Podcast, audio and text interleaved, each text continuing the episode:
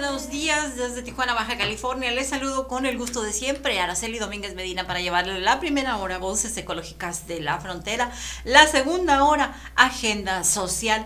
Y pues ahí se van intercalando, ¿eh? porque pues las necesidades eh, así se presentan. Así que pues eh, eh, hacemos este esfuerzo y lo combinamos. En fin, el día 22 de, de mm, octubre se celebra el Día Mundial del Hábitat. ¿Y qué significa esto? Pues atendiendo a una recomendación de la Comisión de Asentamientos Humanos, la Asamblea de eh, una asamblea, la Asamblea General de la ONU designó el primer lunes de octubre Día Mundial del Hábitat.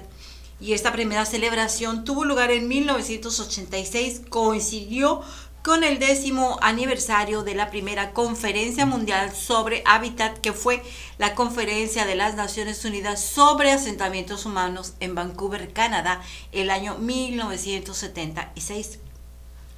En su mensaje con ocasión del Día Mundial del Hábitat de 1998 y cuyo tema era Ciudades más seguras, el secretario general de la ONU observó que las estrategias de prevención dirigidas a las raíces del problema de la criminalidad urbana son prometedoras. O sea, estaban ya presentando focos amarillos.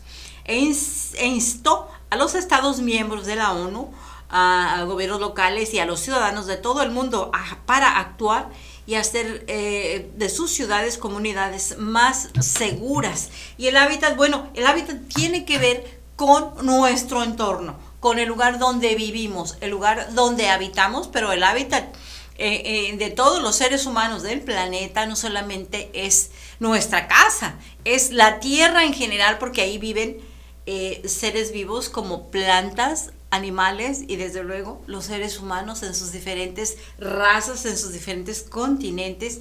Y ahí tenemos que uno de los principales problemas que acechan el hábitat es la inseguridad y nada menos que ayer INEGI presentó aquí en México eh, las estadísticas de, de la percepción de inseguridad que tenemos en nuestras ciudades. Y eso es alarmante porque es altísimo el nivel de inseguridad que hay en ciudades como Tijuana, en ciudades como Morelia, como Fresnillo, Zacatecas, en el propio Zacatecas, en Tamaulipas, el estado de Tamaulipas, en fin, son muchísimas los los problemas que tenemos en el hábitat y es importante resguardarlo, cuidarlo, porque es la pues es el entorno en donde vivimos, es donde nos desarrollamos y es donde nuestros seres queridos, nuestros niños, nuestros, nuestras mascotas, nuestras plantas habitan.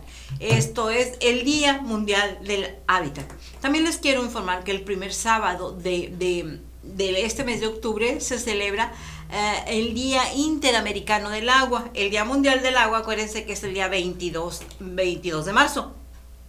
Y también el segundo miércoles de cada mes de octubre se celebra el Día Internacional de la Reducción de los Desastres Naturales. Y bueno, ¿de qué manera podemos reducir los desastres naturales? Un ejemplo muy claro es la isla de La Palma, donde el volcán mm, Fuente Vieja, algo así se llama, está haciendo erupción desde hace un mes ha destruido mm, cerca de 2.000 casas, edificios, campos deportivos, este, plantaciones de plátano carretera, todo, todo, todo ha destruido.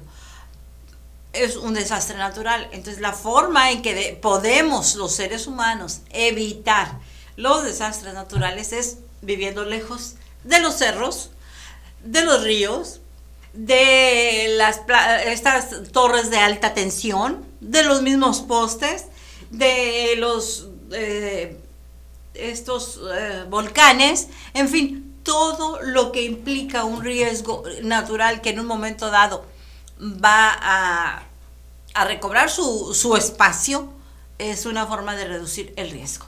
Eh, en el caso de Tijuana, tenemos que de manera absolutamente criminal, el gobierno ha otorgado permisos para la construcción de casas, fraccionamientos dentro de un río, dentro de un arroyo, y lo tenemos aquí junto al, al, fraccionamiento California, ahí en el libramiento Rosas Magallón. Hay una construcción de un conjunto de casas arriba de un, sobre un relleno que hicieron en el, en el arroyo del aguaje de la tuna. Ese arroyo hace años, como reportera del periódico El Mexicano, lo recorrí infinidad de veces allá en el 93 cuando hubo desastres naturales ocasionados precisamente por la mano del hombre. Bueno, ahora hay construcción de casas. Yo solo espero que las personas que, a quien les estén vendiendo esa, esa trampa mortal, pues no la acepten, la rechacen. En fin, vamos a ir a nuestra primera pausa y volvemos en un segundito. Bien, regresamos, ya estamos con nuestro enlace con el pastor Albert Rivera, él es director de eh, la Casa del Migrante Ágape. Eh, bueno, son muchísimos los temas que siempre tenemos que tratar con él, porque qué barbaridad, este fenómeno migratorio está pues muy, muy intenso, tiene muchísimas variantes. Pastor, buenos días, ¿cómo está? Ah, muy bien, gracias a Dios, este, Dios le bendiga. Sí, oiga, bueno, va, empezando, mire, quisiera que comentáramos esta situación que me dio a conocer usted que hace días empezaron a llegar pues que eh, llamadas a, comunicarse inmigrantes de, de, Afganistán que están buscando eh, asilo político, querían saber cómo, cómo hacer el proceso y todo eso. ¿Qué nos puede comunicar al respecto? Ahorita este lo que nos está pidiendo la migración este mexicana y este y lo que viene a ser también organizaciones de la como la, Comar, la ACNUR y todos necesitamos este nosotros del albergue escribir un documento diciendo que nosotros aquí los podemos recibir y que van a estar aquí con nosotros.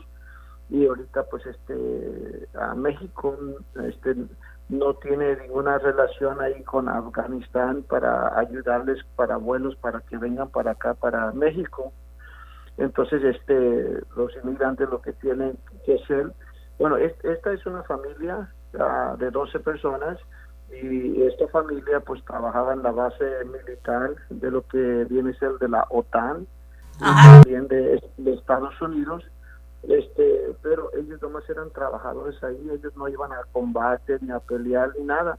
Y cuando vino la evacuación que se evacuaron como ellos no eran a personas de combate y eso pues este Estados Unidos no los consideró como personas para evacuar y fueron abandonados y ahora que entró el talibán pues saben que ellos trabajaban ahí en la base y pues están detrás de sus familias y están huyendo y ahorita están yendo por las montañas y todo para llegar a Pakistán. México le está diciendo que si se van como a Pakistán, a Irán o cualquier otro lugar, este, les pueden ayudar este, en su proceso migratorio para que puedan venir a México, pero mientras estén en Afganistán, México no puede hacer nada. Pues qué barbaridad. Bueno, esto es una variante más, digamos, de, todo este fenómeno migratorio que, que ha detonado pues en gran parte del mundo y específicamente aquí en, en México y en Estados Unidos. Ahora agregarle que entre tanta gente que está pidiendo asilo político, pues viene gente de Afganistán también. Ah, sí, este, en sí, este, esta familia hasta tiene fotos ahí, abrazados ahí con lo que viene a ser el general de Estados Unidos, David Petraeus. Sí. Petraeus, este, y tiene certificado del general ah, por ser un buen empleado ahí en la, en la base. Y todo, entonces sí tiene buenos argumentos y eso para pedir asilo político para Estados Unidos. Lo único que pues, la problemática de la política para allá y, necesitamos tener mejor conocimiento de México, cuál es el protocolo, cómo lo podemos hacer, lo que viene a ser la Comar, dice, ya estando en territorio mexicano, nosotros podemos hacerlo, pero pues la, la cuestión viene a ser que tengan acceso que puedan volar en un avión para llegar hasta México y que les dejen entrar en los aviones. no va a ser fácil. Es el ¿eh? tema número uno. No, no, es, no es así de fácil. Bueno, en otro, por otro lado, este, también usted nos informó ahora en la semana que ya ve que Estados Unidos anunció que el día 9 de noviembre van a abrir la frontera para, pues para todas las personas mm, fronterizas que tenemos visa y que podamos cruzar viajes no esenciales pero viene ahí una serie de, vacunas que las personas debemos tener. Entre ellas, pues la Cancino no aplica ni la Sputnik B. Entonces, dice usted que esto está ocasionando una gran confusión entre los migrantes que están pidiendo asilo político. Sí, tenemos ese, ese problema porque Estados Unidos no está dejando que la, la vacuna de encino este, pueda entrar, este, los que tengan esa vacuna, que pues no van a entrar a Estados Unidos. Tenemos básicamente unos 50 migrantes que tienen esa vacuna de encino que se las dieron en Michoacán, en Guerrero, en Oaxaca, y están pidiendo asilo político. Entonces, este, fuimos, este, nos, se entraron en, la página de, salud y vinieron los trabajadores de la nación sí. y este y pues ah, le están dando el certificado este de encino pero ellos dicen pero si este certificado no me sirve y qué tal si me dan otra vacuna de que Estados Unidos sí honre eh, pero México le dice bueno si te doy otra vacuna no te puedo dar dos certificados y tienes un certificado no te podemos dar dos o sea, eso viene, viene a complicar las cosas para los solicitantes de asilo político.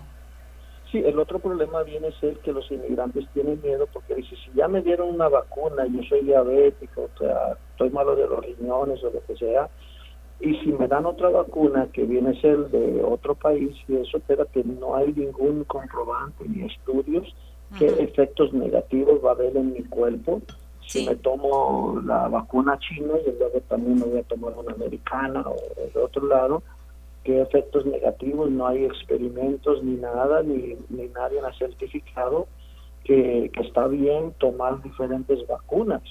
Entonces, pues, prácticamente se va a utilizar como los inmigrantes como un experimento a ver qué, qué reacción positiva o negativa va a tomar se toman otra vacuna. Ahora, ¿ninguna autoridad se ha acercado para aclararles esta situación? ¿No han buscado ustedes, por ejemplo, alguien del consulado o de inmigración que, que, aclare? Porque, pues finalmente la gente tiene la vacuna que le tocó y no la que, la que desearíamos. Sí, lo, único que hicimos es, este, ah, entramos, este, bueno, llegaron a la prensa internacional sí. y los inmigrantes le están pidiendo tanto a AMLO como a Estados Unidos que, qué vamos a hacer porque se, es, una gran injusticia, nomás porque se tomaron una vacuna que pierden todo su derecho de proteger a su familia para pedir auxilio político, pero es una injusticia que están muriendo por su vida, un auxilio político y porque les dieron esta vacuna pierden todos sus derechos de, de auxilio, pues es una gran injusticia contra los inmigrantes. Bueno, pues esperemos que eh, haya un trato humanitario, ¿verdad? Que haya, se aplique el criterio y, pues ellos son ajenos a, esa determinación. La gente lo que quería era la vacuna. Ahora. Sí, pero, pero ah. México puede hacer algo. A mí puede dar la, la orden o el Departamento de Salud, pues denle la otra vacuna y denle el certificado que Estados Unidos está pidiendo o que Estados Unidos den comunicado. Bueno, no aceptamos esa vacuna, pero como ya le dieron una la, al entrar a Estados Unidos los vamos a vacunar este, con otra vacuna que le digan a los inmigrantes, pero el problema es que no hay ningún estudios si va a tener un efecto negativo y va a perjudicar la salud de ellos si se toman otra vacuna. Por otro lado, oh, Albert Rivera, este, usted nos informa que va a haber eh, un evento el día 2 de noviembre eh, porque pues como Estados Unidos anunció que van a abrir ya la frontera el día, el día 9 y se tiene que despresurizar, limpiar ahí el, chaparral, quitar supongo que el campamento, dice que estarán en nuestro, dice nuestro albergue, albergue Agape, estarán viendo cuántos inmigrantes están dispuestos a reubicarse. Quiere decir que viene una reubicación de, de albergues. ¿Cómo está esta situación? Este, eh, eh, en esta situación en sí, el, el, 8 de noviembre es cuando van a abrir desde la frontera ah, para turistas y todo. y, y, nosotros vamos a hacer el evento el día 6. Sí. Este, vamos estamos apoyando a una agrupación que se llama este, el Buen Samaritano de San Diego. Ellos van a traer dentistas, doctores prácticos Nosotros vamos a llevar unos abogados, licenciados, a unos psicólogos que vayan a ayudar a, a los inmigrantes, a ayudar a los inmigrantes y pues este ciertos talleres que vamos a hacer y vamos a invitar a los inmigrantes del campamento, los que nosotros podamos, este, si quieren venirse a nuestro albergue, hacerlo, estamos viendo, coordinándonos con varios albergues, a ver si se pueden canalizar a otros albergues, le estamos pidiendo a este, al gobierno federal que ellos quieren un albergue federal, si ellos también se pueden tomar, este, llevar otros tantos para ver si hay una posibilidad que se puedan desocupar a las personas que están en el campamento.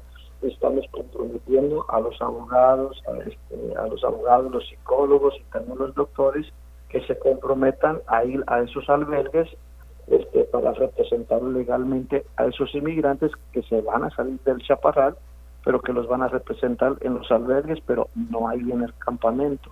A ver si se motivan ellos este, a desocupar, porque Estados Unidos no quiere abrir este el Ted West, que viene a ser la línea peatonal de ahí del, chaparral, hasta que se vayan los inmigrantes del campamento.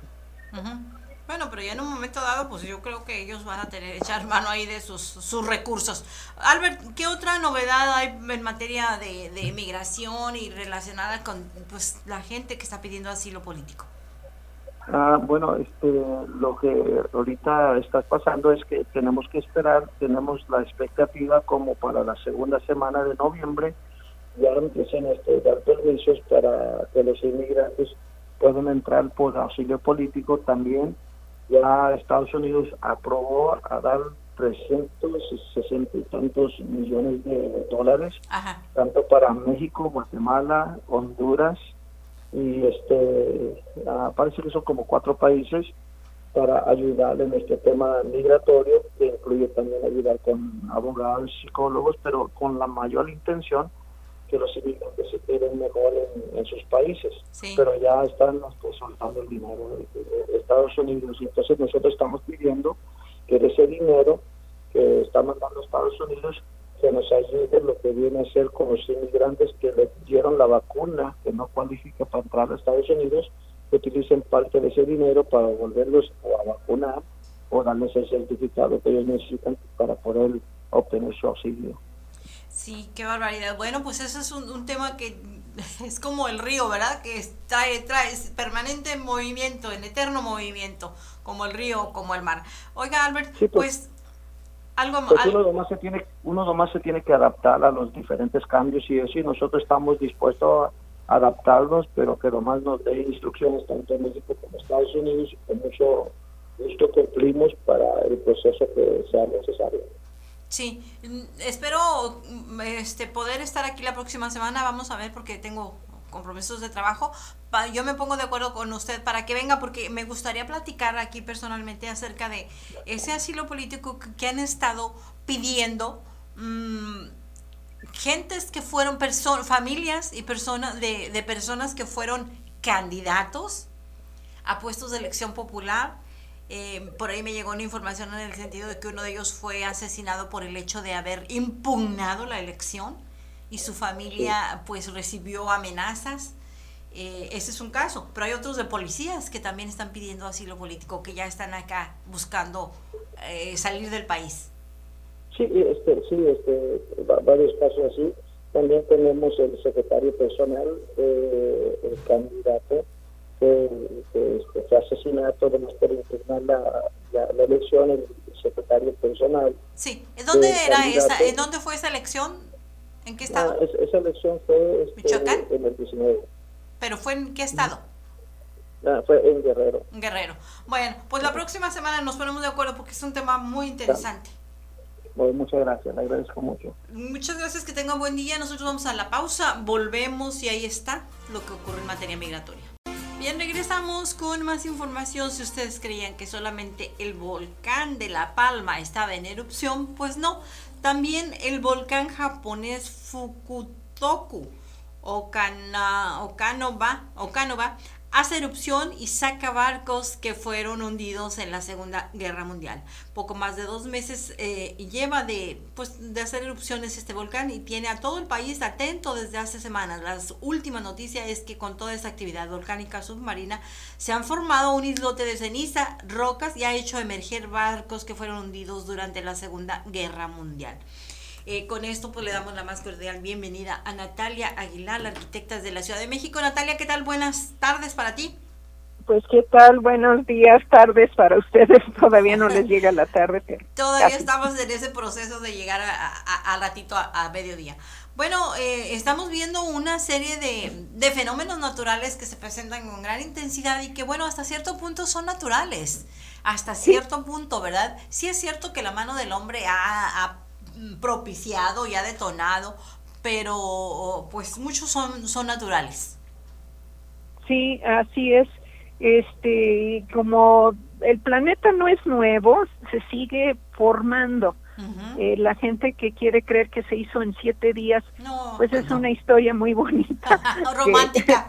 Que, que, dices, bueno, siete días de quién? De alguna otra galaxia, alguna otra no, no. siete miles de millones de años.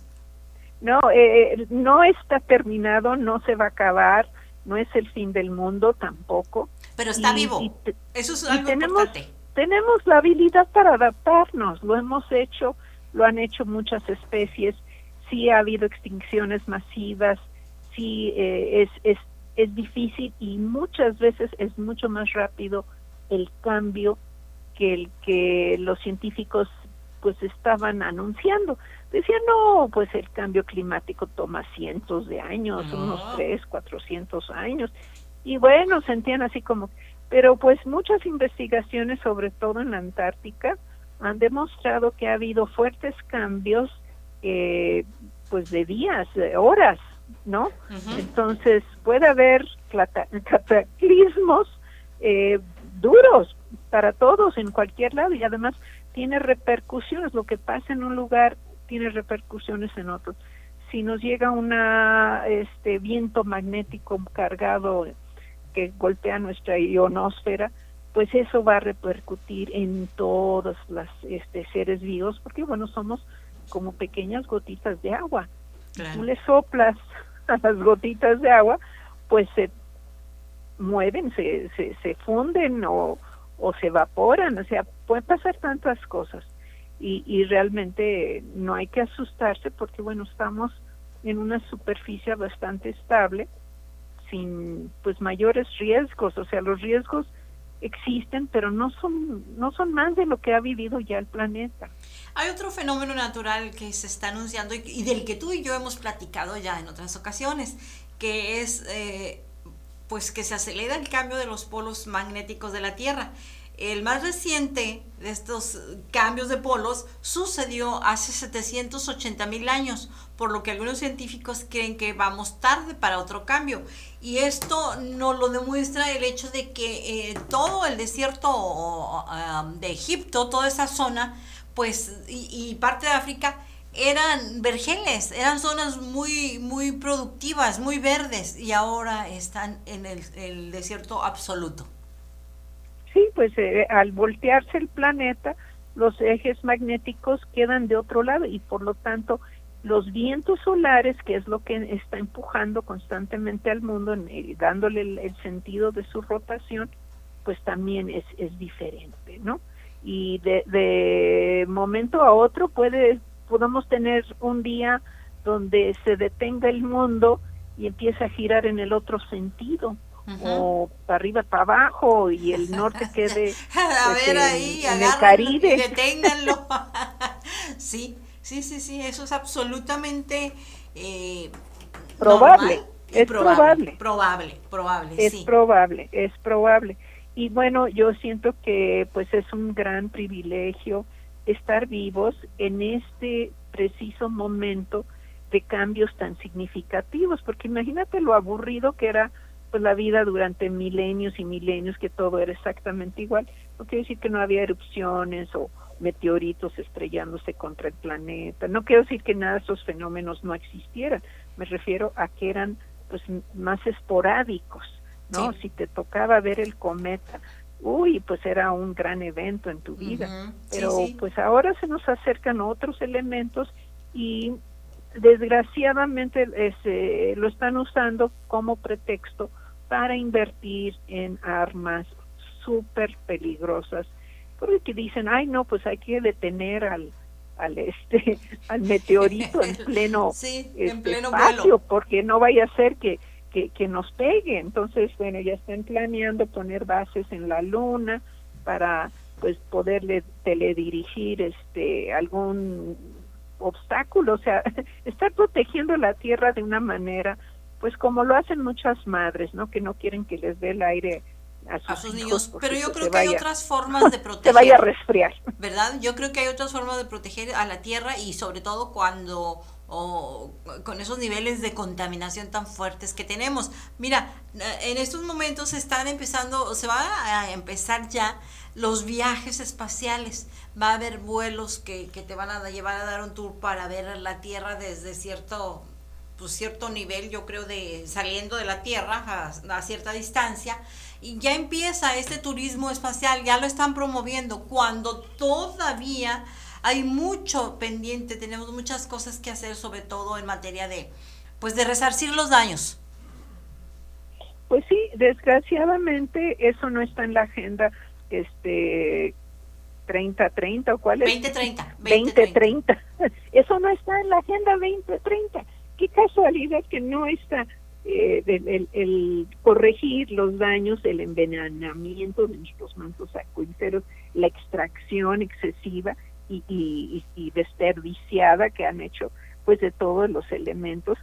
Eh, verdaderamente hay tantas otras formas de crear y digo, hay tecnología, realmente a mí la tecnología me fascina, la estudio mucho, la utilizo y creo que debe usarse para bien, no para mal. O sea, toda esta cuestión de los microondas no se deberían de usar para mal, porque bueno, están calentando ciertas partes de la atmósfera, echando nanopartículas para crear cierto tipo de, efectos y entonces en algunos lugares llueve demasiado y en otros lados se seca y se seca terriblemente. Entonces sí hay una manipulación eh, de, nuestro medio ambiente por esta tecnología muy avanzada que ya existe desde hace 30, 40 años. Eh, el problema es que no está regulado, eh, no hacen caso los gobiernos de pues llegar a un consenso de que cualquier tipo de manipulación del medio ambiente es un crimen. O sea, la guerra ahorita no es solamente biológica, es una guerra de este de quién le va a tocar el agua y a quién se le va a negar el agua, que se precipita del cielo, o sea, ya están, eh, hay como una barrera eh, perfectamente diseñada para perjudicar a las personas que quieren perjudicar. Y, y, eso, eso es terrible, terrible, terrible, porque no basta con los fenómenos naturales que ya de por sí tenemos. Sí, sí, definitivamente. Pues yo creo que la recomendación, como siempre, a, a todo mundo, a toda la gente, es que eh, para evitar, sobre todo para evitar los fenómenos naturales, pues mantenernos alejados de, de zonas de alto riesgo. Ustedes los arquitectos, los constructores conocen perfectamente esas situaciones y, están, pues, parte de su formación profesional es, construir, es recomendar la construcción de carreteras, de, de zonas habitacionales, de hospitales, pues lejos, lo más alejado, que la tierra es enorme y hay muchísimo espacio. ¿Por qué tenemos que ir a construir junto al volcán? Porque es muy hermoso, porque hay que explotarlo. Pues no, ahí están las consecuencias, ahí están. ¿Por qué tenemos que ir a construir junto al río porque, o junto al, al océano? No, tenemos que tener respeto y distancia. Pues sí, nada más que aún tenemos eh, un elemento vital que es el agua y lo acabas de mencionar. Necesitamos el, el, líquido vital para sobrevivir, pero sí tenemos la tecnología para sobrevivir en cualquier parte y, y tratar el agua y tratar de ser pues más justos con nuestro tiempo, porque solamente vivimos una vez, Araceli. Eh, nuestros hijos, si bien les va, van a llegar a viejos, si no van a morir muy jóvenes por la falta de agua y de alimentos eh, nutritivos. Tú sabes que se ha degradado a tal magnitud las zonas eh, donde se cultivaba, donde ya no producen, aunque parezca un jitomate, ya no tienen los nutrientes de un jitomate. hacer las cosas en, adentro de, de, estos grandes invernaderos no garantiza que esté que sean nutritivos eh, esos productos. ¿sí? Lo que los hace nutritivos es los elementos externos, porque todo, todos esos elementos que, conforman a, este, los nutrientes de la planta que nosotros comemos se desarrollan por su medio ambiente. Si no existen las condiciones, pues la, la manzana, las peras, la, la fruta, las verduras, van a estar degradadas. No quiere decir que no, no estén verdes, pero no tengan la misma, calidad, de clorofila. Exacto. lo mismo sucede, Natalia, lo mismo sucede en las granjas estas productoras de, de, atún, por ejemplo, acá en Ensenada. Hay granjas productoras de, de, de salmón y de otros, de otros productos que finalmente eh, no es la misma calidad. No, y, y, peor aún porque como quieren garantizar eh, la, la, la producción, le ponen una cantidad de antibióticos exagerada. Entonces nosotros como seres humanos venimos a, consumiendo y absorbiendo esos antibióticos mismos que no nos van a hacer efecto cuando los necesitemos. Este, esta forma de alterar la, el, el ciclo natural de los nutrientes es absurdo es absurdo, pero aquí lo único que les importa es el, el dinero, el, la ganancia. el comercio. Entonces, cuando cambiemos nuestras prioridades y busquemos la verdadera calidad, y como he dicho muchas veces, la sustentabilidad no es seguir igual, es ser de, de veras, es ser auténtico y, y eso incluye los nutrientes. Entonces tenemos que crear circunstancias donde todos los seres vivos, incluyendo las plantas que comemos, los peces que consumimos, tenemos que crearles las condiciones ideales, no bajo nuestro este techo, sino en su lugar de, que ellos prefieran, porque el, mundo es amplio. Lo que la industria ha hecho es crear una, un proceso de, de, de simplificación. Quieren todo a la mano. Así es. Natalia, así pues, como las fábricas que tienen miles de trabajadores trabajando en condiciones íntimas, pues lo mismo hacen con todo lo demás. No invierten adecuadamente. Si dejaran que la gente produjera este, su ropa, sus cosas, que tuvieran el tiempo de convivir con sus hijos en vez de estar corriendo y, regañándolos y de malas y, y los pobres niños no saben ni, ni para qué nacieron los pues padres, ni los voltean a ver bueno, Natalia, pues vamos a dejarle por lo pronto. Por lo pronto lo dejamos ahí. La próxima semana este continuamos para pues invitarte, invitarte a ti. Una invitación a la reflexión y hagamos de, nuestra vida eh, algo con muy alta calidad. Claro. mi eh, recomendación. Invitarte a ti e invitar a, nuestra audiencia a que se suscriban a Conexión FM oficial y activar la campanita ahí en YouTube. Eh, se me había pasado, pues. pero bueno, te invitamos de pasadita. Vamos a la pausa, volvemos. Un abrazo. Gracias. Bien, para dar a conocer este un programa de reciclaje que inicia la empresa Caliente Corporation en coordinación con Robac Waste Solutions, pues vamos a tener en un momentito en la línea, ya está a, a Martina Martínez, ella es la directora de Relaciones Públicas y Comunicación Social del Grupo Caliente. Ya tenemos en la línea. Ya está. Martina, ¿qué tal? Buenas tardes, días todavía. No tengo audio. Sí. Bueno. Ah, sí, ya te he escuchado. Te decía, buenos días todavía y bueno, eh, empieza caliente a, ponerse interesante porque entra al momento en que la humanidad pues requiere estos programas de reciclaje. Así es, Araceli, muchísimas gracias por permitirnos comentar con tu auditorio este programa que inició el día de ayer eh, Corporación Caliente de la mano con Robot Waste Solutions, que es una empresa que se dedica al reciclaje de desechos. Y nos invitó a ser parte de una de una campaña que ellos pretenden llevar por todo el estado y pero pero iniciaron con nosotros aquí en Corporación Caliente. Se colocó desde ayer un contenedor con un con capacidad de dos toneladas eh, que viene con, con diferentes con, diferentes eh, con, diferentes espacios para que la gente coloque ahí sus sus desechos. Vienen perfectamente señalados donde se coloca el plástico donde va el, cartón y todo lo demás que, que se va a recibir. La idea es, bueno, pues eh, de alguna manera contribuir a, la, al mejoramiento y conservación del medio ambiente y bueno, como siempre, Corporación Caliente eh, abre sus puertas para todo aquello que sea de beneficio social, de beneficio para nuestra comunidad. Y en esta ocasión, como bien lo dices, bueno, pues el cambio climático, todo lo que está ocurriendo en el mundo eh, nos obliga a ciudadanos, empresas, gobierno y a todos los que estamos aquí aportar en la medida de lo posible algo para que para que esto se suceda ¿no? dice aquí el comunicado que nos haces llegar de a través de, caliente pues que Robac acudirá este este mm, martes y viernes de 8 de la mañana a 2 de la tarde a fin de atender y orientar a la ciudadanía sobre la importancia de hacer la separación. Quiere decir que van a estar recibiendo ahí en instalaciones de caliente gente y pues no sé, residuos, ¿cómo estaría? Sí, mira, el contenedor se colocó de manera permanente desde ayer y va a durar hasta el 19 de diciembre. Eh, si si tenemos una, si hay una buena buena respuesta de la ciudadanía, podría ampliarse el programa, pero de inicio va dos meses. Ahí está permanentemente. Personal de Robac va a estar martes y viernes de 8 de la mañana a 2 de la tarde.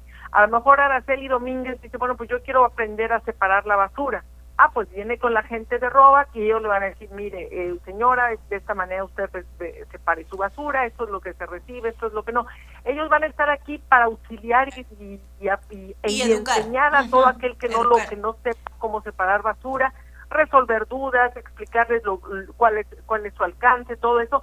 Van a estar martes y viernes eh, hasta el 19 de diciembre, repito, para atender a la ciudadanía, pero finalmente tú hoy en la noche tienes cajas en tu casa, puedes venir y depositarlas en el contenedor que corresponde. Te repito, es un contenedor que, con capacidad para dos toneladas y está debidamente separado para que en cada una de las de los depósitos tú coloques la, la a ver los desechos que, quieras. Eh, Martina, eso es importante, eso es importante. ¿Qué tipo de desechos? Porque, por ejemplo, yo puedo decir, tengo un colchón, tengo un refrigerador, tengo que sacar una estufa o una lavadora. A ver, ¿qué desechos son los que estarán eh, eh, recibiendo?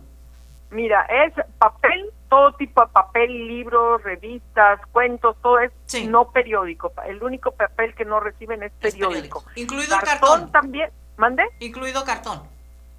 Ajá, el cartón también lo reciben, pero no se reciben las carteritas de huevo ni envases Tetra Pak, eso por alguna razón que no, no entiendo tampoco lo reciben. Plástico PET, plástico de las botellas de cloro, de jabón, de jabón líquido, todo ese plástico duro también lo reciben y botellitas de agua, de, de los jugos, todas esas botellas también.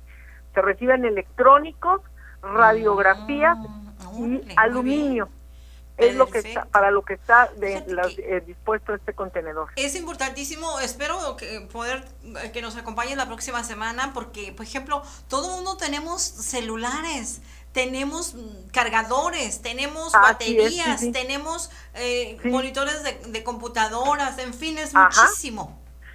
Mira, las personas de, de esta empresa de Robac me explicaban, por ejemplo, ellos podrían sí hacer una campaña para recibir eh, computadoras. Digo en, en, esta en este contenedor sí reciben electrónicos eh sí. reciben computadoras lo que no reciben son baterías. Y me explicaban por qué.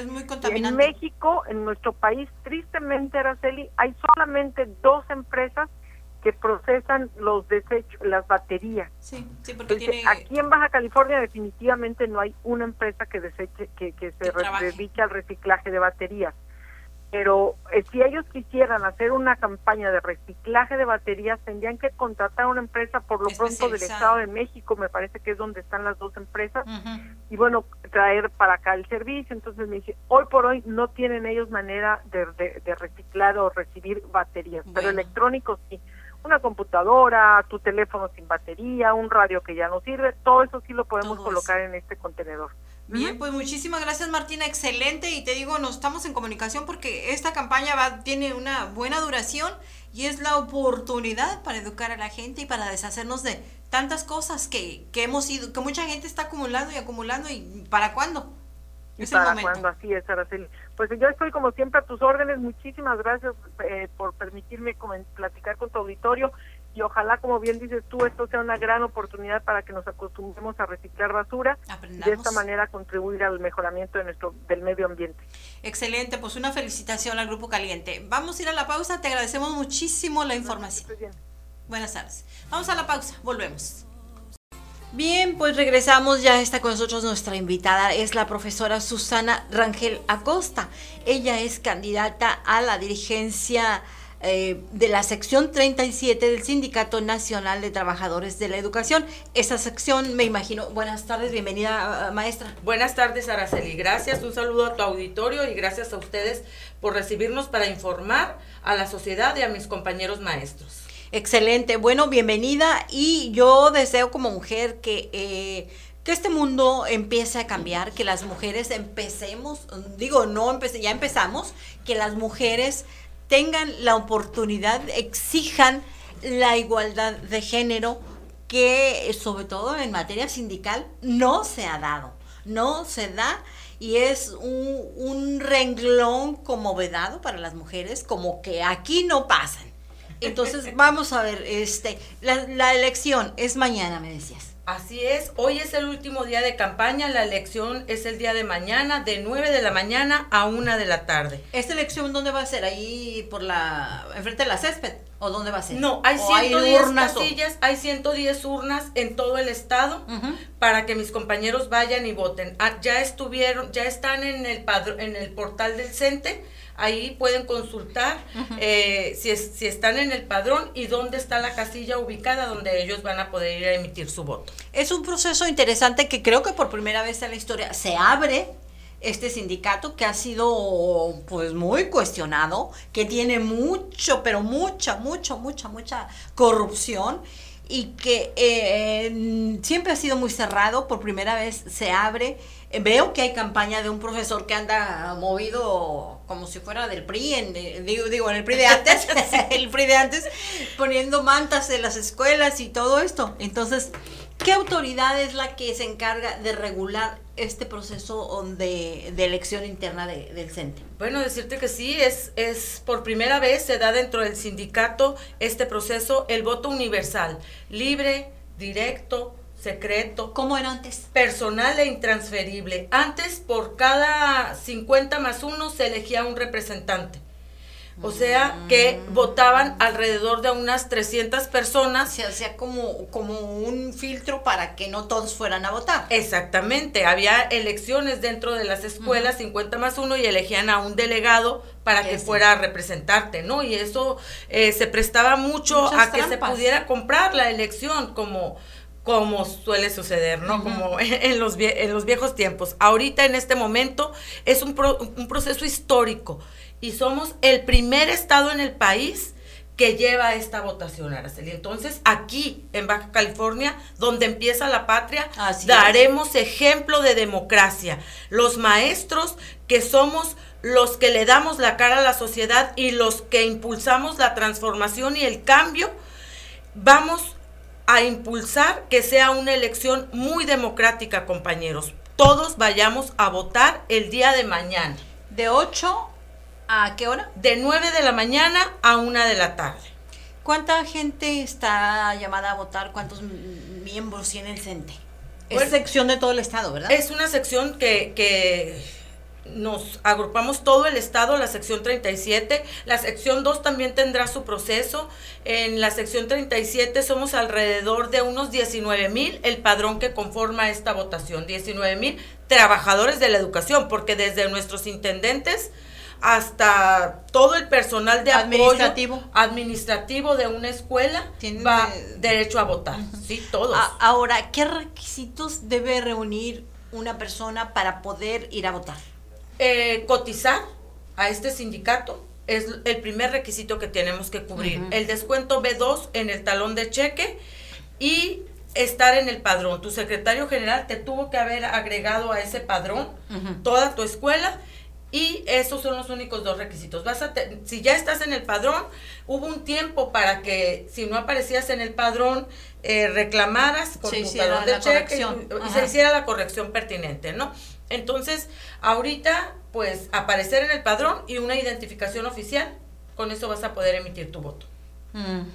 ¿Y quién este, estará encargado de las urnas, del recuento de votos, de si hay impugnaciones? Y decía yo, ¿qué autoridad es la que eh, va a sancionar? ¿A, dónde pudiera llegar una impugnación, una queja, un reclamo? Bueno, el Comité Nacional Electoral, el Comité del CENTE, el Comité Nacional, es el que está dirigiendo esta elección Sí, leí por ahí que venían maestros de Sonora y de Sinaloa, no sé con qué intenciones, pero pues más vale estar alertas. Ya sospechamos de todo, ¿verdad? Nos tienen que, tienen que hacer mucho trabajo el Comité Nacional para demostrarnos que esto va a ser transparente. Bueno, decirte que nosotros somos la planilla de la base, que hemos batallado muchísimo, que hemos denunciado las irregularidades que hay dentro de nuestro sindicato con toda responsabilidad y con todas las evidencias en la mano para decirles que existe esta corrupción e impunidad dentro de nuestro sindicato y que es el momento en el que podemos ponerle alto, desde el Comité Ejecutivo Nacional hasta el Comité Ejecutivo Seccional.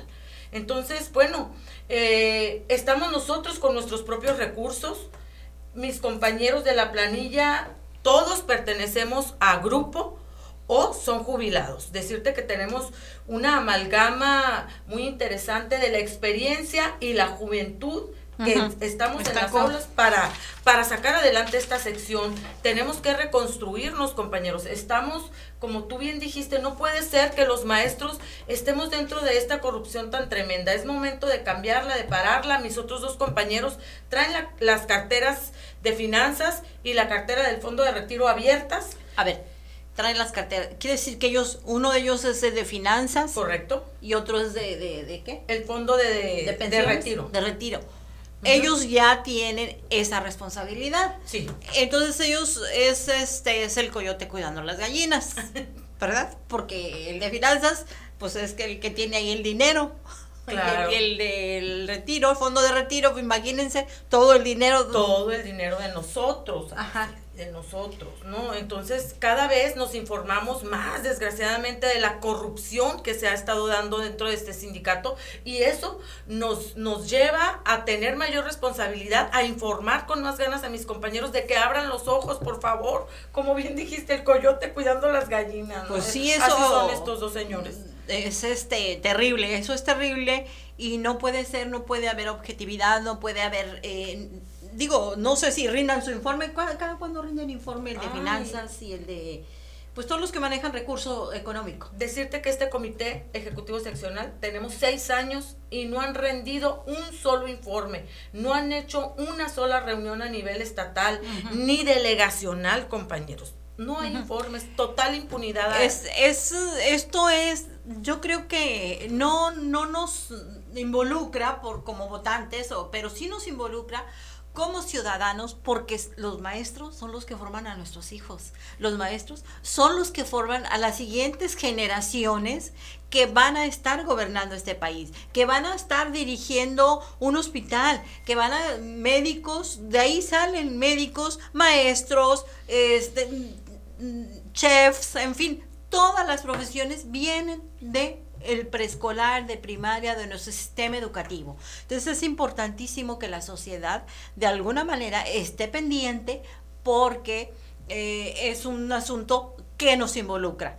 Posiblemente les digo, no nos involucre para ir a votar, pero sí nos involucra el momento en que en manos de quién va a quedar eh, la educación de mi, de mi niña, de mi niño. Yo en lo personal pues no estaría nada contenta con que el secretario de finanzas fuera maestro de, de, de, mi, de mi hija. ¿Qué va a enseñar ese tipo en la escuela? ¿Qué va a enseñar el otro que, que maneja, que nunca ha rendido? Pues va, va, va a enseñar pura, pura corrupción, pura trácala, pura tranza, puro... No tiene otra cosa que enseñar. Definitivamente. Nos da mucha pena, pero sí queremos pedirle a mis compañeros y a toda la sociedad que este proceso, como tú bien lo dices, tenemos maestros que todavía no les pagan todo el siglo escolar pasado. Y eso se debe a la falta de representación de nuestro sindicato. Es el momento en el que podemos parar eso y debemos. Tenemos que tomar las riendas en nuestras manos. Imagínate, Araceli, son jóvenes que, que dedicaron a estudiar para para darle estudio a nuestra sociedad, a nuestros niños, y en estos momentos no les pagas. ¿Cómo ¿Cuánto, ¿Cuánto tiempo tienen sin cobrar? Todo el siglo escolar pasado. Ya son los menos, pero así sea uno al que se le debe, por ese tenemos que luchar. El, el día que no te pagan la quincena, pues se acaba todo. Se acabaron las tortillas, se acabó el agua, eh, la luz hay que pagarla, el teléfono, el internet. No, no, es, no es posible una vida así. No, y, y decirte que, bueno, los procesos como UCICAM han venido a, a, falta de transparencia porque a mis compañeros no los dejan tener dos plazas. Imagínate, un maestro de primaria con una sola plaza no, alcanzan a mantenerse, por Dios, pero sí nos dejan andar vendiendo en los tianguis, andar vendiendo abón, andar vendiendo todas las marcas que hacemos los maestros y las peripecias, pero no nos dejan ejercer nuestra profesión. ¿Por qué no podemos tener doble plaza? Ok, que no nos den doble plaza, pero un pago digno, un pago de profesionistas que somos. Eso es por lo que tenemos que pelear como sindicato y que no han hecho nada para defendernos en ese sentido. Al contrario, nos hemos el sindicato se ha vuelto cuidador de esas leyes como si fueran leyes divinas. Son leyes hechas por los hombres. Si a nosotros que nos afectan debemos de modificarlas. Para eso existe un Congreso y un camino legislativo que tenemos que seguir. Parte de la corrupción que hay en este sindicato que fue dirigido por el maestro Gordillo y que, ay, Ave María Purísima, fue la peor, lo peor, como que fueron y seleccionaron lo peor del mundo para, la peor mujer del mundo para que fuera la, la dirigente sindical. Eh, gran parte de esa corrupción que, es, que, se ha enquistado en el sindicato, y no solamente en ese sindicato, ¿eh? en muchos, porque ahí tenemos el de Pemex, ahí tenemos el de la Comisión Federal de Electricidad, el de teléfonos, en fin, son muchísimas, desde el más grande hasta el más pequeño. Eh, ha tenido que ver con el poder. Desde el gobierno les dan candidaturas a cambio de eh, vender los derechos de los trabajadores. les dan eh, posiciones para ser senadores, para ser este, diputados, para ser regidores, para ser diputados locales, para ser presidentes municipales, en fin, todos estos puestos de elección popular hay un intercambio entre el sindicato y el gobierno para, pues, eh, dominar, controlar hacia la base a través del, del líder corrupto. Pero bueno, ahí somos corresponsables, ¿no?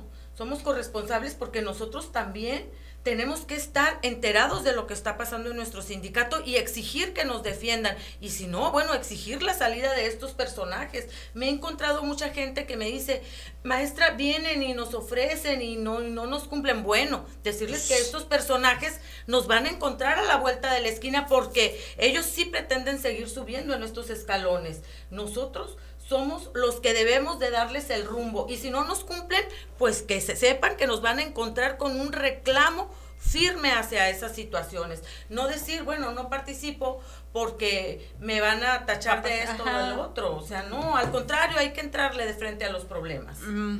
Vamos a ir a la pausa y al regreso vamos a platicar de cuánto dinero maneja el CENTE. Porque tengo entendido que eh, eh, a nivel nacional es una fuerza creo que es el sindicato más fuerte de toda América Latina. Imagínense la cantidad de dinero que manejan. Vamos a la pausa.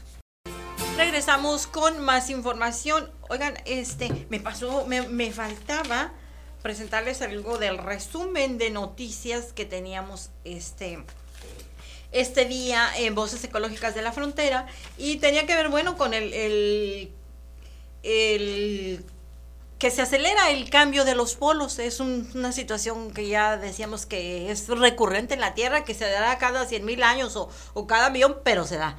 Y también otra información relacionada con que eh, hay un país que se ha convertido en el vertedero de ropa usada. Y eso, la verdad, me da mucha tristeza porque es un país de África, es... es un país africano y todo el continente africano pues está en condiciones muy, muy deplorables. Este país es Ghana y toda la ropa usada de todo el mundo va a parar allá.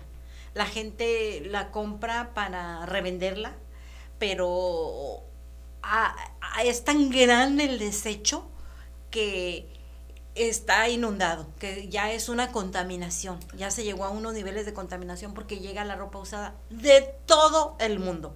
Entonces ahí es urgente programas de, reciclaje. Yo creo que también hay un área de oportunidad al momento de poner programas de reciclaje, sobre todo de, de, de esos textiles, ¿verdad? Que van a dar a este país y que pues la pobre gente es lo que es a lo que tiene acceso.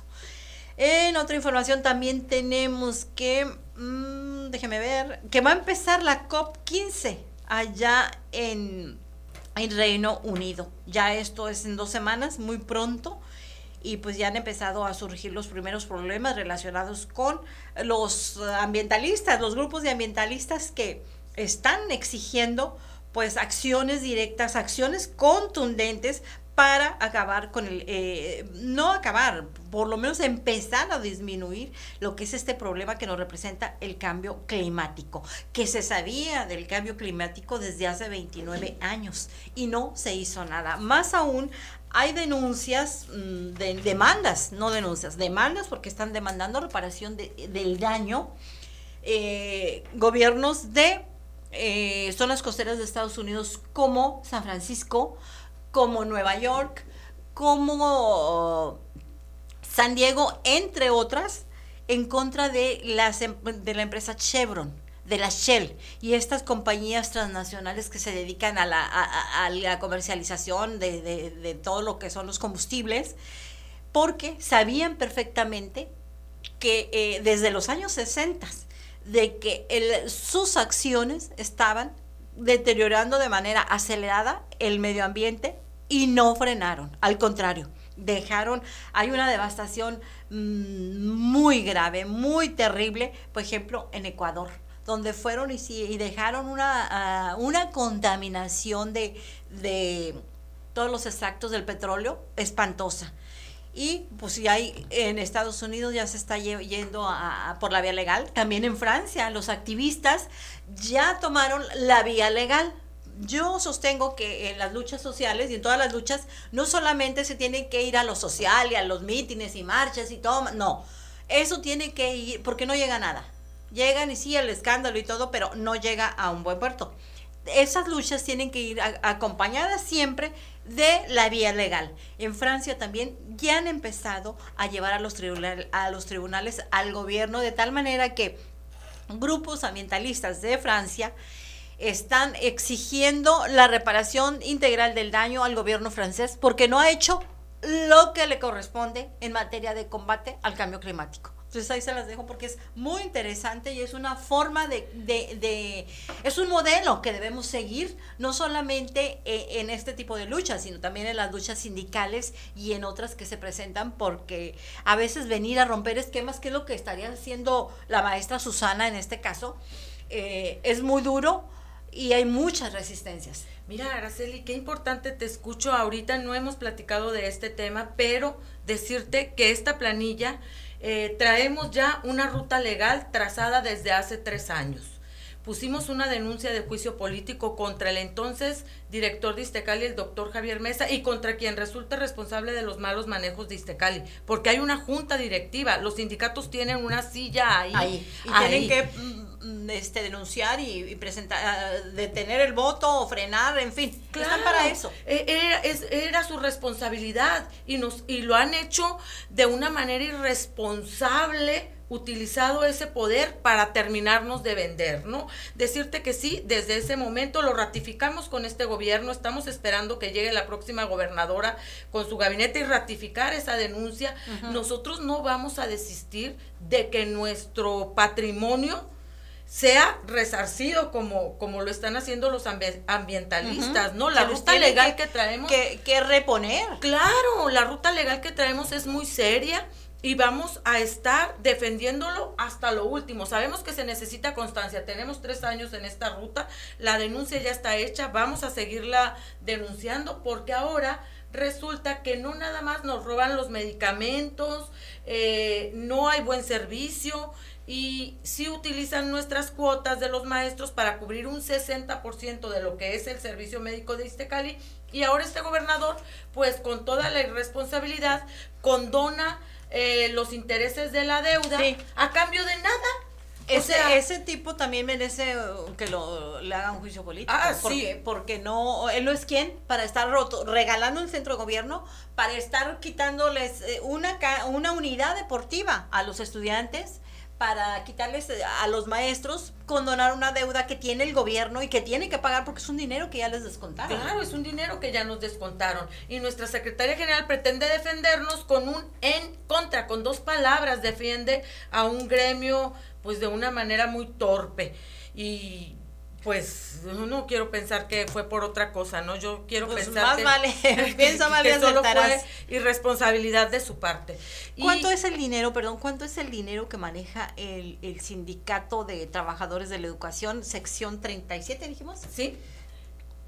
Bueno, decirte que nos descuentan a cada trabajador para mantener este sindicato y no tendría una idea, pero sí son muchos millones los que ingresan, ¿no? Serán millones mensuales. No ha habido alguien que haga un recuento, porque si son... Millones quincenales. Quincenales. Quincenales. A los activos nos descuentan quincena tras quincena y a los pensionados y jubilados sí son mensuales.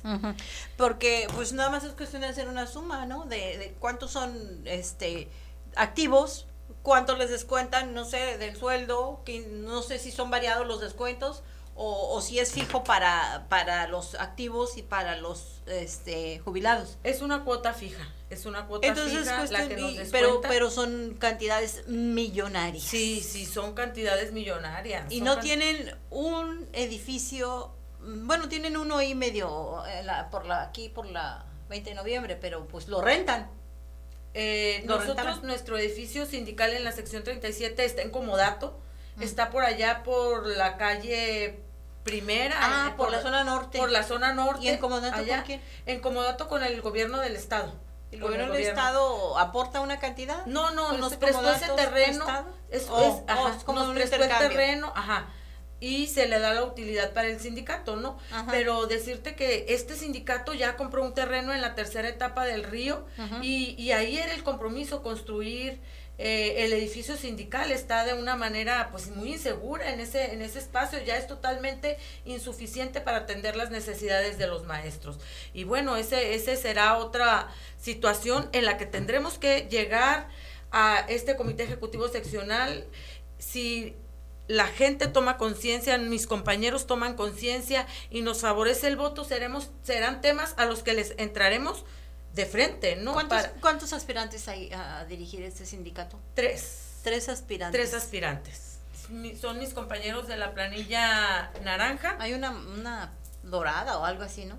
ellos son de la sección 2 son de la sección 2. Aquí es la planilla magenta, la planilla blanca y la planilla naranja. La planilla, esas dos planillas eh, son del Comité Ejecutivo Seccional actual, que ni siquiera para eso pusieron ponerse de acuerdo, se dividieron en dos y bueno, Salen, eh, dos candidatos. salen dos candidatos de este comité seccional, ¿no? Pero al final de cuentas, pues son lo mismo, son lo mismo. Si ellos dos eh, vuelven a conformar este el nuevo comité, pues imagínate, ¿no? ¿Qué nos espera a los maestros? Algo que, que yo creo que debe ser preocupante y que ustedes, eh, tu planilla debería ya tener la, gente distribuida en las, en las, ¿cuántas urnas me dijiste? 19, 110. 110 urnas en todo el estado.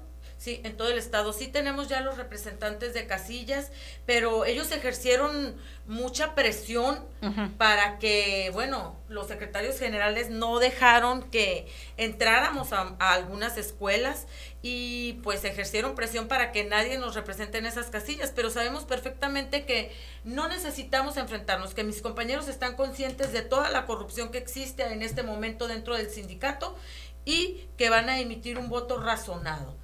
¿Quién va a contar, eh, por ejemplo, el escrutador, los escrutadores?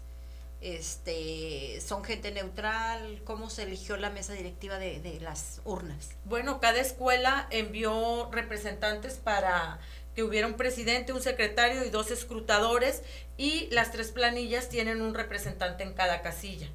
Entonces, yo en cuanto a eso no, no tengo pendiente porque sé que mis compañeros Son saben lo que está en juego. es el patrimonio de, sus familias. cada quien. No, no es el que, hey, vota por, por mi compadre, por mi amigo. Bueno, pues su compadre y su amigo no van a venir cuando no les van a pagar, cuando no les, pagan, no les llevan la despensa, no les pagan eh, los gastos. Exactamente, este, este comité estuvo pidiendo despensas, fíjate, la secretaria general para cuando no les pagaban el salario. Pero el sindicato tiene un fondo de, de, de, resistencia, le llaman a, los sindicatos y ese fondo de resistencia se utiliza para cuando están en huelga y de ahí echan mano. Pero me imagino que en una contingencia como fue la pandemia, pues ese fondo de resistencia debe haberse utilizado para darles.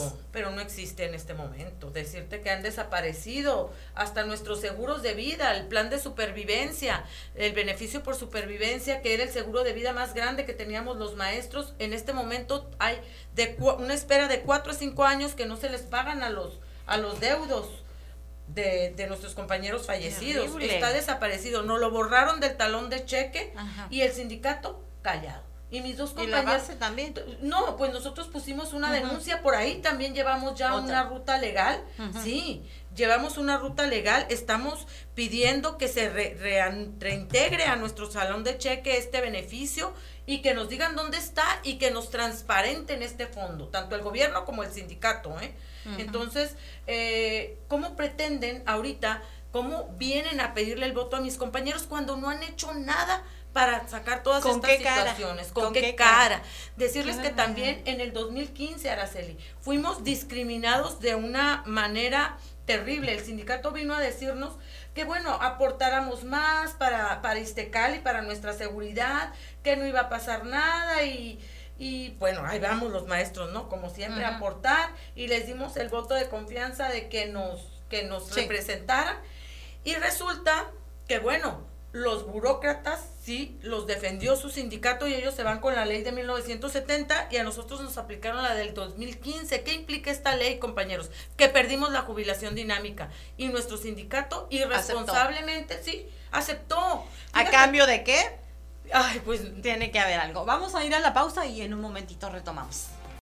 Bueno, ya estamos de regreso con esta plática muy interesante, lo que está ocurriendo, lo que ha ocurrido durante muchísimos años en el Sindicato Nacional de Trabajadores de la Educación, ahí donde van nuestros hijos y que nos quejamos de que eh, salen bien temprano, que el maestro no llegó, que bueno, una serie de situaciones que, repercuten en la vida eh, directa de los alumnos, que eh, pues mucho se ha dicho, mucho se comenta que los alumnos que salen de escuelas particulares eh, llevan un muy buen nivel y los egresados de escuelas públicas es muy bajo su nivel académico y su rendimiento, porque el, pues el, maestro tiene que ver ahí y el sistema educativo y toda esta mafia que hay de, y que surge del sindicato.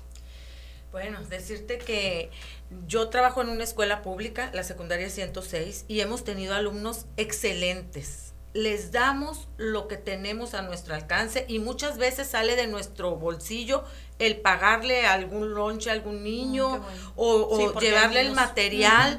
Y pues las escuelas en México son las mismas de hace 100 años, con un pizarrón y el mismo salón. Lo que tiene que hacer el gobierno es de inversión real en las escuelas. Sí, en estos momentos que están regresando de la pandemia, este, quieren que los maestros limpien y los padres. Y eso no es justo. Eso no es justo. No, y ni es el trabajo ni de los maestros ni de, ni de ellos. Hay conserjes, paguen 100 conserjes para que limpien la escuela y luego se vayan a otra y a otra. Y desinfecten. sí, sí, sí, no, no, no le sacamos el trabajo. Hasta las escuelas hemos construido desde la nada. Nos hemos plantado en un terreno ahí en Javas porque se los digo, porque así fue construida mi escuela, con tablas, botes, y ahí sentábamos a los niños con cuatro lonas, y hasta que los padres de familia se aplicaron y empezaron a construir las aulas.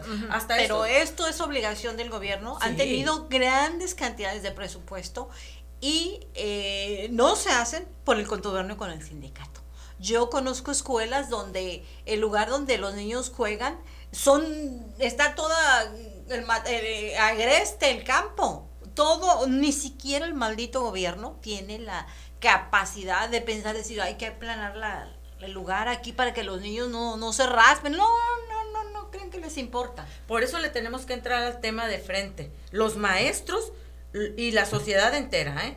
Decirte que sí, los niños perciben cuando un maestro va triste a trabajar, cuando va angustiado. Por eso le estamos entrando a este cambio, para asegurar que mis compañeros puedan ir a trabajar tranquilos, que se sientan cuidados, protegidos y no explotados tanto por el sindicato como por el gobierno. No, y desanimados porque, oigan, a ver, díganme, ¿quién va a trabajar? Si no les han pagado, si les debe una quincena y otra y otra. O sea, ¿quién va a tener ganas de ir a trabajar? No, y déjame decirte, la reforma esta del 2015 obliga a mis compañeros, a las futuras generaciones del 2015 para adelante y que no han sido informados, por cierto, se los aviso, que van a trabajar hasta los 65 años de edad. Eso es calidad educativa, tener maestros de 65. Ya, cansados, no. No, no, y el brinco generacional es muy grande, las computadoras y todo. todo lo que va, no, compañeros, esa no es la solución. Y el sindicato sí debería estar, este, eh, pues, haciendo una serie de, de estar a la vanguardia en todo en todo, apoyándolos, eh, porque para eso existe el sindicato. Es precisamente esa es la, la, razón de existir el sindicato. Correcto, eso es lo que debemos devolver a, a, el contacto con nuestros compañeros y sus necesidades, no las necesidades de una élite sindical que está muy alejada en este momento de la realidad que vivimos en las escuelas. Actualmente, ¿quién es el secretario general de la sección 37? Es la maestra María Luisa Gutiérrez Santoyo. María Luisa, uy, ni la, ni siquiera. No, pues, hijo, triste y lamentable el papel que ha jugado esta compañera porque están saliendo actos de corrupción terribles y de los que fueron parte mis dos compañeros porque pertenecen a ese comité ejecutivo seccional.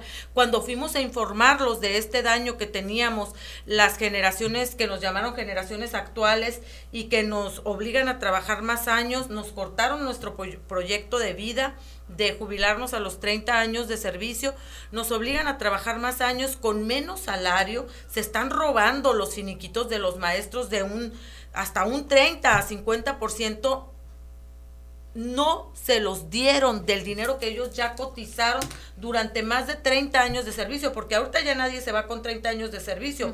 Mis compañeras 36, 34, 35, hasta 40 años de servicio. Compañeros, eh, debe de haber otra forma. Esto está en transparentar nuestros recursos. Sí hay dinero, nada más que está mal administrado. Ese es el alto que les ofrece esta planilla, llegar, transparentar, traemos la ruta legal, ya metimos una iniciativa ciudadana en el Congreso del Estado contra esta ley del 2015 y viene el secretario de Hacienda y Crédito Público a la glosa y dice, bueno, no tengo para pagarles a los pensionados y jubilados de Istecali noviembre y diciembre, solo tienen dos meses, ¿no? Ya nos están avisando que no les van a que no hay dinero. Pero ese no es su, problema. Exactamente. Ese no es problema de los maestros, ese es el problema del gobierno que a ver cómo resuelve. Y ya vivimos un diciembre negro en el que fallecieron compañeros porque no nos pagaron a ellos los mensualidades. El aguinaldo tampoco, ni a activos ni a jubilados. Imagínate, fue una angustia terrible la que vivimos. Y pues ya se les olvidó que sí son muy aguantadores los maestros, ¿eh? porque eh, eso es, es muchísimo. Eh, yo veo que en Michoacán mm, tienen tomadas las vías del tren.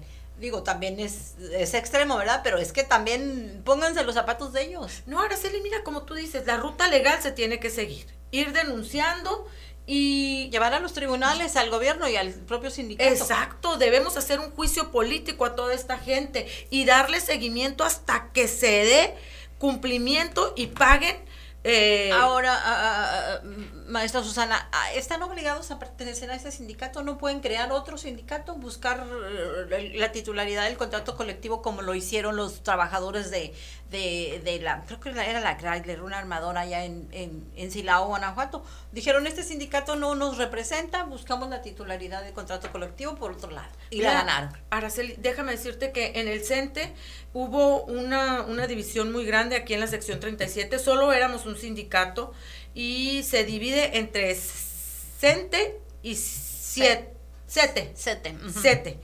Y no fue la solución. Ahorita el CETE ya se dividió en CETE, 7, STEP, SIGA, Y bueno, esa no es la solución.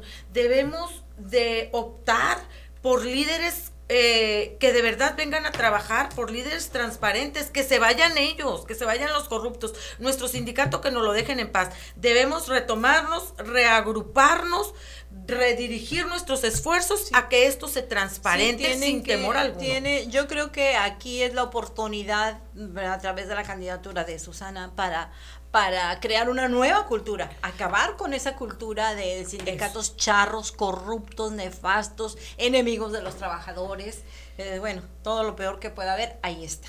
Y creo que es la oportunidad, pero sobre todo mm, en estos momentos en que México firma un tratado de libre comercio con Estados Unidos y Canadá y está obligado a, vigilar que sus, sus sindicatos, sus trabajadores ejerzan el voto libre, secreto, directo, fomentar la democracia sindical y sobre todo cumplir con las exigencias, con los compromisos internacionales que tiene en materia de paridad de género.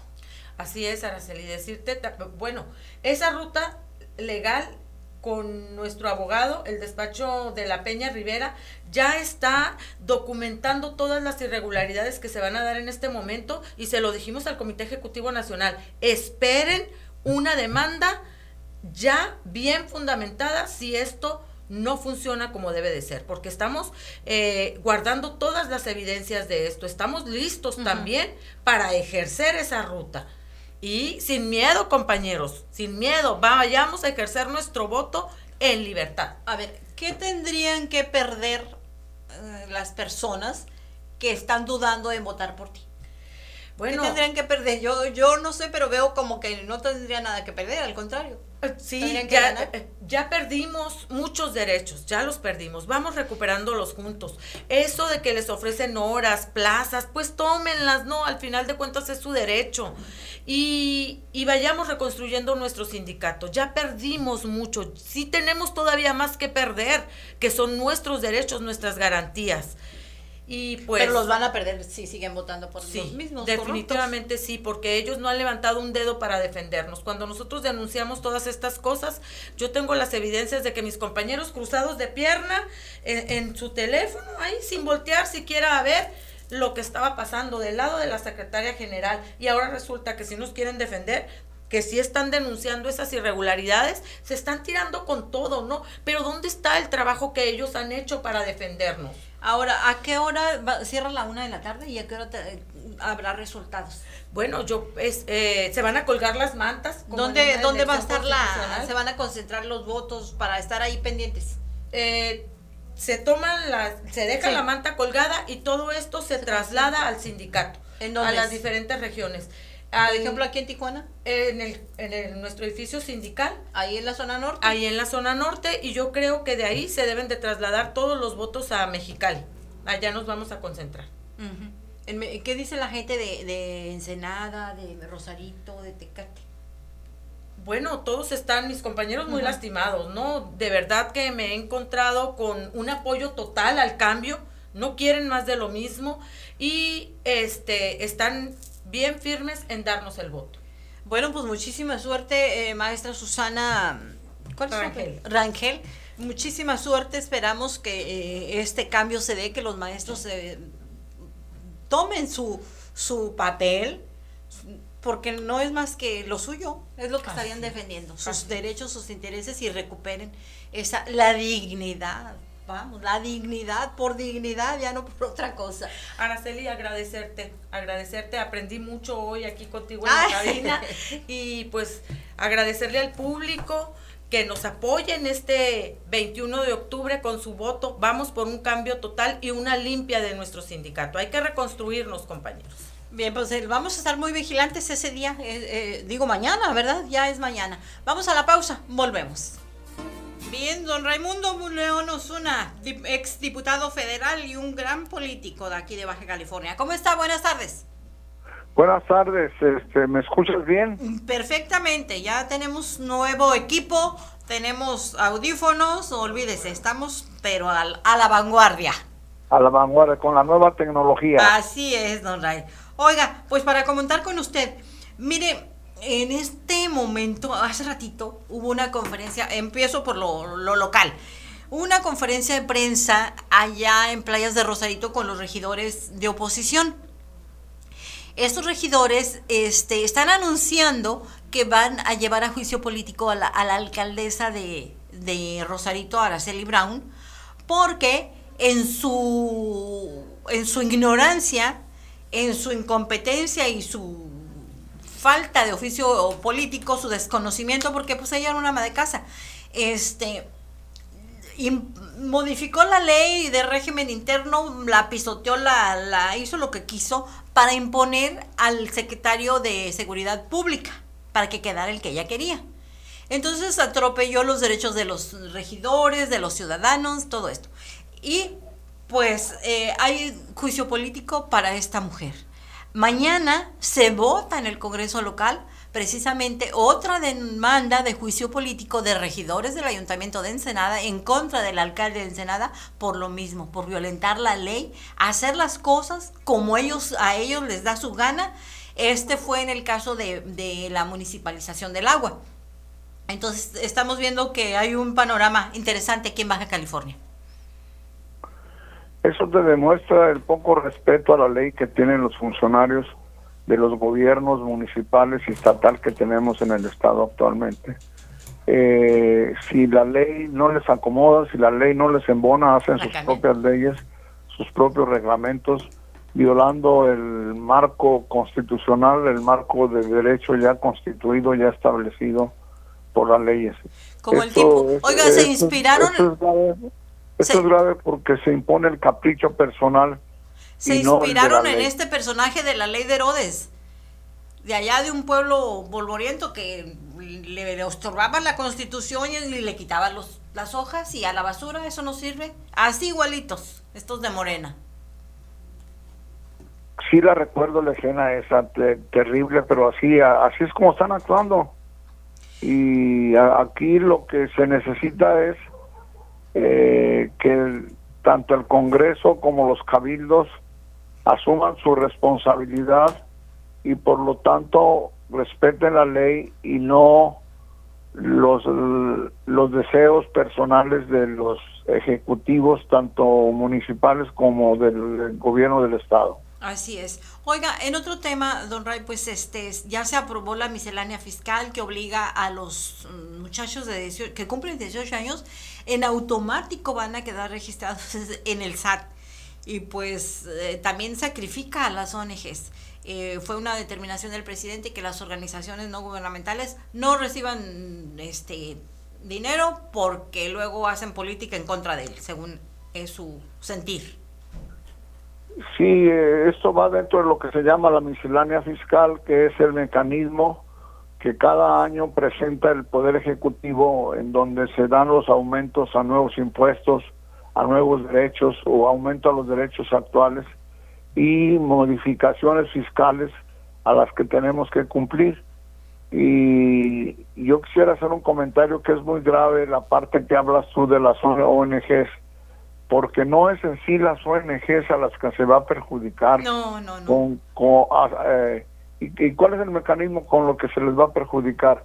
De que a los patrocinadores de las ONGs, de, de las asociaciones civiles, a los patronatos, ya no les va a ser, a las grandes empresas, ya no les va a ser posible deducir sus, ah, sus donaciones de los impuestos de que tienen que pagar.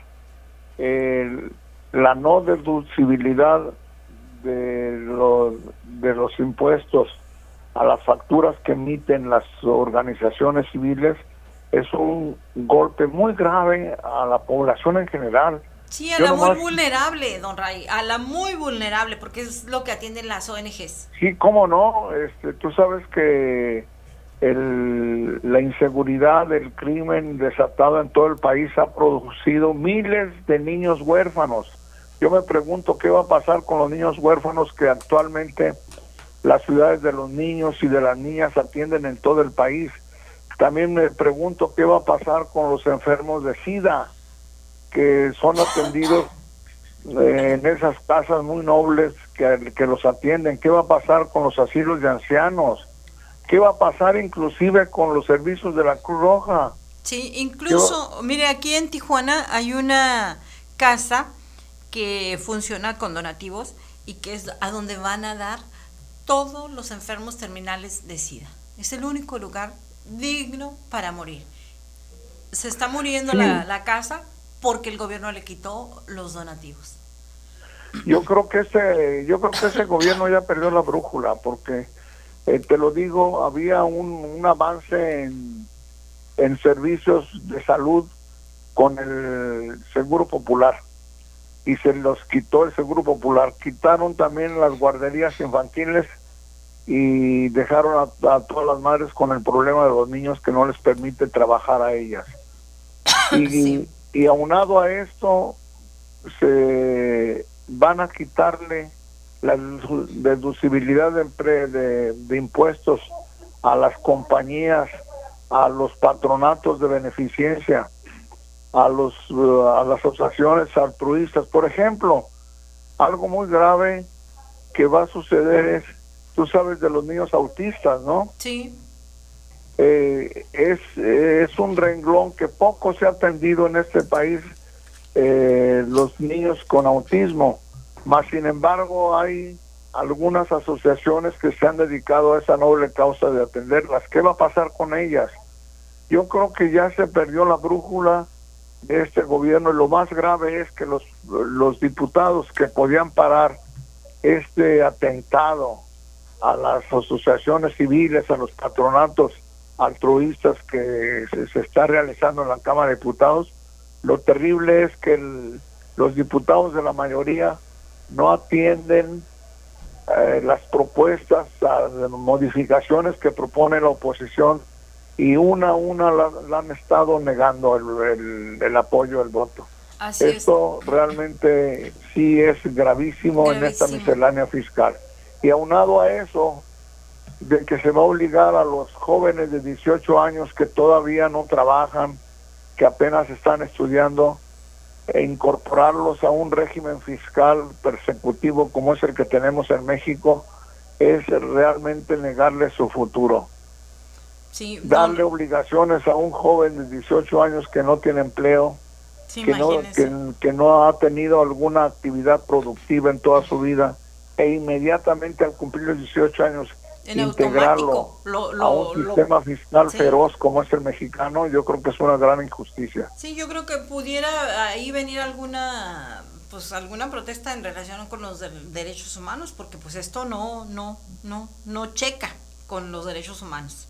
Oiga, por otro lado, pues ya empezó esta situación de, eh, ya ha hecho andar el organismo electoral los primeros pasos tendientes a lo que es la revocación de mandato que eh, el, me parece que Acción Nacional, bueno, grupo parlamentario opositor, presentó una ah, acción de inconstitucionalidad porque la, en la ley cambiaron la revocación de mandato por ratificación de mandato. Entonces, esto ya empieza y pareciera que pues va a darnos muchas sorpresas. Te hago una pregunta. Sí. ¿Estás tú segura que cambiaron de revocación a ratificación? Sí, sí, sí, por eso fue la, acción de inconstitucionalidad del grupo parlamentario opositor. Te hago la pregunta porque la Constitución habla de revocación de mandato. Sí. No de, no, no de ratificación. Y si hacen eso es un acto inconstitucional. Y el problema es de que no quieren ellos correr el riesgo de la revocación del mandato. ¿Qué tal si les es adverso? Sí, así es. Pues ya empezó esto y creo que va, como le digo, va a haber muchas sorpresas porque por lo pronto pues ya hay una, ya se llevó a los tribunales. Bueno, es, eh, qué bueno que se está siguiendo ese, ese camino porque repito, es lo que habla la Constitución y las reformas constitucionales que se hicieron en su momento fueron en el sentido de revocar el mandato a un presidente que no ha cumplido eh, su mandato de acuerdo a la opinión de la ciudadanía. Sí, pero además también es grave que no se respete porque cuando hablemos de un gobernador de Veracruz, de Campeche, de Chihuahua, de Baja California, pues no va a ser de ratificación, va a ser cuando la gente quiera este, revocarle el mandato. Ese es el, el sentido original de la, de la ley. Sí, inclusive tenemos ejemplos, tú los has visto, nosotros que somos de la frontera nos hemos dado cuenta que la revocación del mandato sí funciona. Acuérdate aquí en el estado de California, en el vecino estado de California, sí, sí, en que le revocaron el mandato a un gobernador, de California. De mano larga, así es. Don sí. ¿Lo recuerdas? Claro que sí. Que es muy, muy que en Estados Unidos se aplica con todo el rigor. Don Ray, pues vamos a permanecer en comunicación con usted. La próxima semana comentamos este, que ya se va Bonilla y deja a Baja California en una crisis terrible, económica, política, social y, de toda índole. Y que, debería ser al revés. Prometieron ser diferentes. Y debería dejar un Estado bollante, progresista, respetuoso de la ley y sobre todo dedicado a, a crear empleos y este, creo que estamos los resultados han sido completamente adversos a esas buenas aspiraciones. Así es. Bueno, don Ray, pues estamos en comunicación. Que tenga muy buena tarde. Gracias a ti, Araceli, gracias a tu público. Bueno, pues nada más recordarle, darle las gracias ahora a Manuel Nevares allá en el máster, en la cabina de control, y de invitarlos, don Raimundo, a todo mundo, a toda nuestra audiencia para que pues se activen su campanita, activen la campanita ahí en Dios mío, en YouTube. Ahí estamos para que se suscriban y sean nuestros seguidores permanentes. Muy buenas tardes.